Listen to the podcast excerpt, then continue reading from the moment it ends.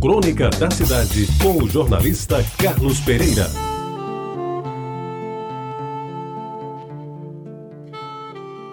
Meus amigos da Rádio Tabajara, eu vou lhes falar hoje sobre um dia, 7 de abril, muito triste para mim. O médico já advertira de que aquela deveria ser sua única filha. Seu físico lhe impedia de ter um parto normal e o seu coração não resistiria a uma nova anestesia geral para permitir uma cesariana. Mas a vontade de ter outro filho foi maior do que os argumentos médicos e de todas as advertências feitas. E para a preocupação de quantos lhe cercavam, ela engravidou e se dispôs a ter o filho de forma natural, chamado parto normal. No entanto, como previra o médico, a sua constituição não lhe permitiu e a cirurgia se tornou indispensável. Com a cesariana, veio a necessidade da anestesia geral e, com a anestesia, veio a dolorosa morte morte que tirou de Marluce, nos seus 27 anos, toda uma vontade de viver, de ter mais filhos e principalmente de criar as duas bonequinhas louras que sequer chegaram a conhecê-la. Morte miserável, sorrateira e traiçoeira, que ceifa a vida de uma jovem no começo de uma vida que se abria para um futuro de amor, de trabalho e de dedicação.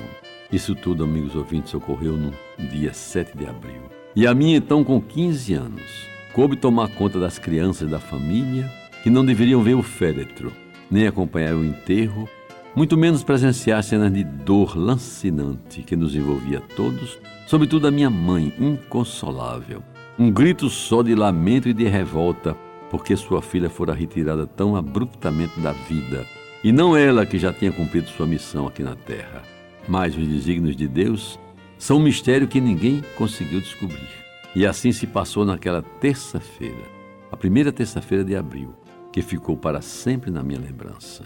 E hoje, quando o novo abril se marca no calendário da vida, registro na memória aqueles momentos de dor e de tristeza. E me vejo caminhando e chorando convulsivamente.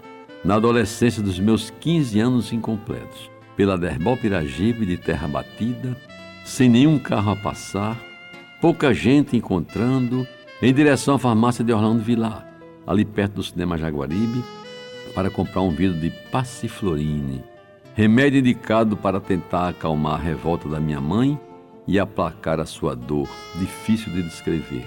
Naquele caminhar, eu pedi a Deus que fizesse passar logo aquele dia. Ele que, na sua sabedoria, não havia permitido a continuação da vida da minha irmã certamente para tê-la no seu lado, lá no céu, mais cedo. E eu queria também que passasse a missa de sétimo dia, que passasse o primeiro mês, que voassem os seis meses que estavam por vir. Agora, em 2014, neste 7 de abril, quando já se passaram 60 anos, observo que Deus me atendeu. O tempo passou desde aquele triste 7 de abril de 1954. Só não saiu, meus amigos, da minha memória a agonia daquela terça-feira. E para mim nunca passaram, nem passarão, a lembrança de Marluce e a grande saudade que eu sempre sinto dela. Você ouviu Crônica da Cidade com o jornalista Carlos Pereira.